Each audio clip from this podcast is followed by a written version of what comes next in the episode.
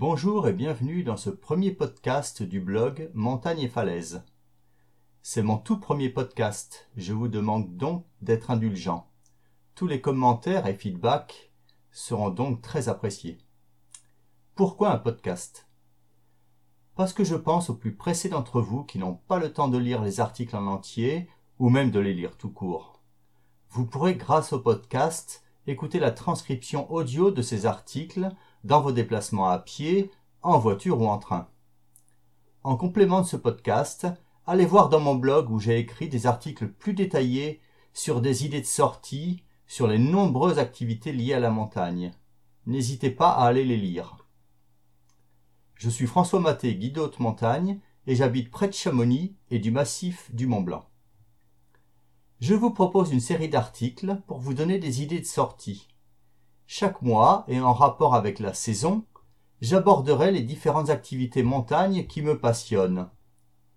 On peut bien sûr pratiquer certaines activités toute l'année, mais il y a quand même pour la plupart des activités une saison phare.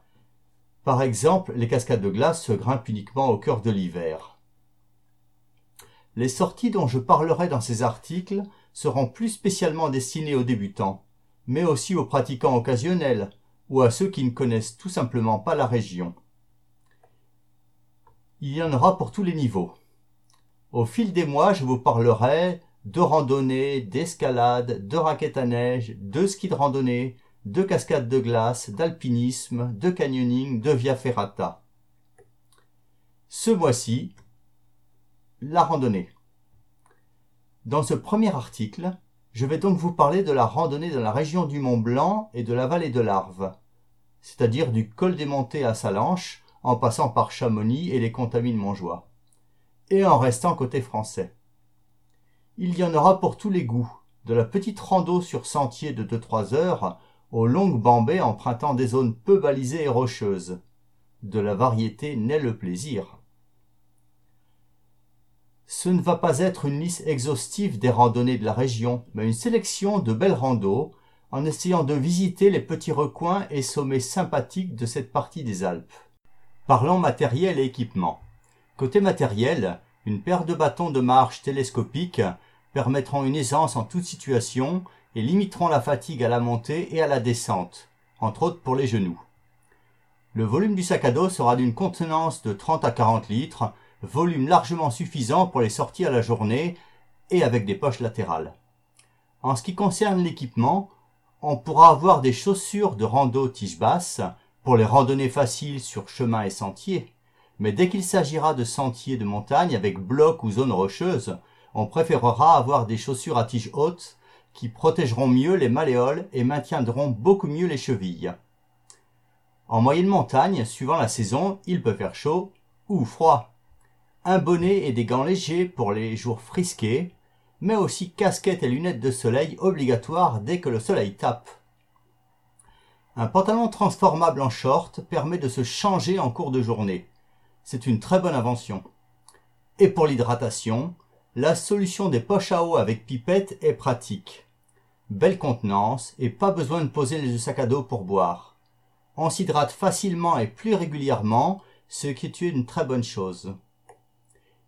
Et c'est parti pour les randos.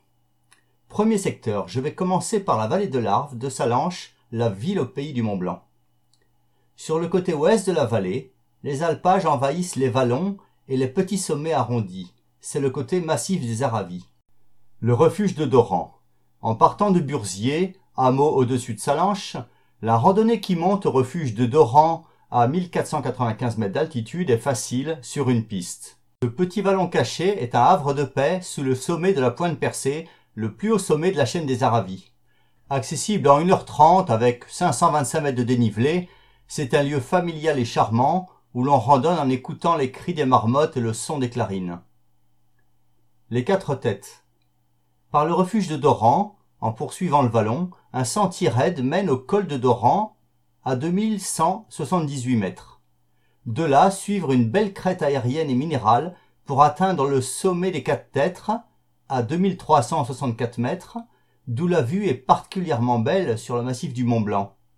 C'est une randonnée déjà longue où il faudra partir tôt, En début d'été, il peut rester de la neige dans la montée au col de Doran. Prudence. Temps de montée 4 heures pour 1400 mètres de dénivelé. Mais il y a la possibilité de couper la montée en deux en dormant au refuge de Doran. Le Grand Croise-Bolé. Voilà le sommet classique le plus fréquenté de ce versant, avec de belles forêts, des landes à rhododendrons et myrtilliers. Allez-y fin août. C'est un sommet vraiment facile. En plus de cela, une vue panoramique sur la vallée de l'Arve et sur une grande partie du massif du Mont Blanc font de ce sommet une sortie incontournable.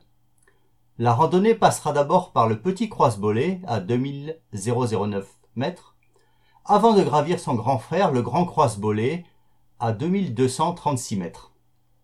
En partant du parking du Baltrap au-dessus de Megève, on comptera 2h30 pour rejoindre le sommet principal avec un dénivelé positif de 900 mètres.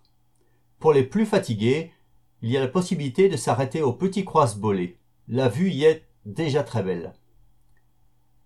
À l'est de Salanche, au-dessus de sombres forêts, une immense barre calcaire se détache sur le ciel, avec l'aiguille de Varan comme sentinelle. Les chalets de Varan, 1620 mètres. Une petite randonnée rapide au-dessus de Passy, sous l'aiguille grise de Varan. Depuis baie et par une piste forestière montant dans une forêt, on débouche à la fin sur un petit alpage charmant et ses chalets anciens. Il est relativement courant de rencontrer autour des chalets des bouquetins peu farouches. Un arrêt rafraîchissement au refuge de Varan permettra de profiter de l'exceptionnelle vue sur le massif du Mont Blanc. La gardienne pourra aussi vous accueillir pour la nuit. Montée facile sur piste 4x4, réservée aux alpagistes, 1h30 pour 500 mètres de dénivelé. Second secteur. Nous rentrons dans la charmante et préservée vallée des Contamines Montjoie. À partir de Saint-Gervais-les-Bains, partir dans la vallée du Bon-Nan, en longeant au-dessus de nous vers l'est toute la muraille des dômes de Miage. Les chalets de Miage, 1560 mètres, et du Truc, 1720 mètres. Aller au chalet de Miage, c'est randonner dans un décor de carte postale à l'ambiance alpestre unique. Il faut dire qu'ils sont beaux les chalets de ce petit hameau au pied des dômes de Miage. Des chamois viennent souvent profiter de l'herbe tendre de ces alpages. Depuis la Gruvase, il est intéressant et varié de faire une boucle pour passer au chalet du Truc, eux aussi fréquentés par les troupeaux. Quatre heures pour la boucle et 700 mètres de dénivelé. Il est possible de dormir dans ces deux hameaux d'alpage, au refuge de Miage et au refuge du Truc. Les lacs Jovet, à 2194 mètres. Depuis Notre-Dame de la Gorge et sa belle chapelle baroque, la remontée par le chemin romain vers le col du Bonhomme est une classique puisqu'il s'agit d'une étape du Tour du Mont Blanc. On commence à apprécier le paysage à partir de Namboran et de la Rolasse quand la forêt laisse la place aux alpages. C'est après le chalet de la Balme que l'on quittera la vallée principale pour remonter vers l'est un vallon suspendu. Jacques Jovet sont nichés là, au centre d'un cirque de montagne, loin des foules du Tour du Mont Blanc. Tranquillité garantie et sérénité autour de ces deux plans d'eau. C'est une randonnée déjà longue, 1000 mètres de dénivelé en 3 heures de montée. Troisième secteur. Nous poursuivons la remontée en direction de Chamonix. Sur la gauche, une immense barrière calcaire domine la vallée. Ce sont les rochers des Fises. Sous ces hautes parois, la petite et familiale station de ski de Pleine Joux sera le point de départ d'une très belle randonnée. Le lac de Pormena, à 1945 mètres. Je vous propose une belle boucle pour aller découvrir un joyau bleuté au cœur de la réserve naturelle de Passy, le lac de Pormena. Ce lac glaciaire au pied de l'aiguille noire de Pormena a un charme fou. L'eau y est limpide et fraîche, mais cela ne rebute pas tout le monde. Une petite île au centre du lac est un objectif pour certains randonneurs. Depuis Pleine Joux, 1355 mètres, et les chalets du Souhait, on montera d'abord par la croupe de la Chorde, raide et un peu aérienne, avec par endroits des chaînes et échelles métalliques, pour redescendre par le sentier des Argentières, longeant le torrent du Souhait. Déconseillé si le terrain est humide. C'est une sortie pour randonneurs étant à l'aise en terrain raide, où l'on met un peu les mains par endroits. La boucle fait 920 mètres de dénivelé positif et on met à peu près 5 heures. Quatrième secteur. Bienvenue dans la vallée de Chamonix. Une vallée avec de nombreux sentiers de randonnée, accessibles du bas à pied ou avec des remontées mécaniques, Brévent et Flégère. Je commencerai par le versant ensoleillé côté Aiguille Rouge. Il est vrai que ce versant est beaucoup plus agréable du point de vue randonnée. Sommet moins élevé, pas de glacier, un nombre impressionnant de sentiers et il est ensoleillé un atout non négligeable pour un randonneur même en plein été. Dernier point, on aura une vue incomparable sur tout le massif du Mont Blanc. L'aiguillette des Ouches, 2285 mètres. À l'entrée de la vallée, en face du village des Ouches, le hameau du Coupeau dessert une belle randonnée démarrant dans une forêt, puis se poursuivant sur des alpages jusqu'au sommet de l'aiguillette des Ouches. Un sommet à la vue panoramique sur la chaîne calcaire des Fils d'un côté et de l'autre l'aiguille du goûter avec son refuge et le majestueux Mont Blanc. C'est une jolie randonnée pour découvrir la moyenne montagne, assez nature sans utilisation de remontée mécanique. Beau dénivelé de 900 mètres pour 3 heures de montée en aller-retour. Le lac Blanc, à 2352 mètres. Voici la grande classique de la vallée de Chamonix. Je vous propose les deux options. Avec les remontées mécaniques de la Flégère donc moins de dénivelé, 650 mètres, ou sans remontée mécanique depuis Très-le-Champ. Plus nature et moins de monde, mais plus de dénivelé, 950 mètres. Première option. Depuis le téléphérique de la Flégère, à 1877 mètres, traverser le domaine skiable en montant régulièrement. Un bon chemin entretenu et balisé file vers le nord pour arriver au lac Blanc et son chalet buvette à 2352 mètres. Sentier balcon très agréable et facile, accessible à tous. 2 heures. Possibilité de dormir au refuge du lac Blanc. Deuxième option. Depuis Très-le-Champ, à 1417 mètres, dans le haut de la vallée, remonter un bon chemin qui passe devant les dalles d'escalade des Chaiseries et l'aiguillette d'Argentière. Une petite portion raide et équipée d'échelles métalliques permet d'atteindre les lacs des Chaiseries puis le lac Blanc.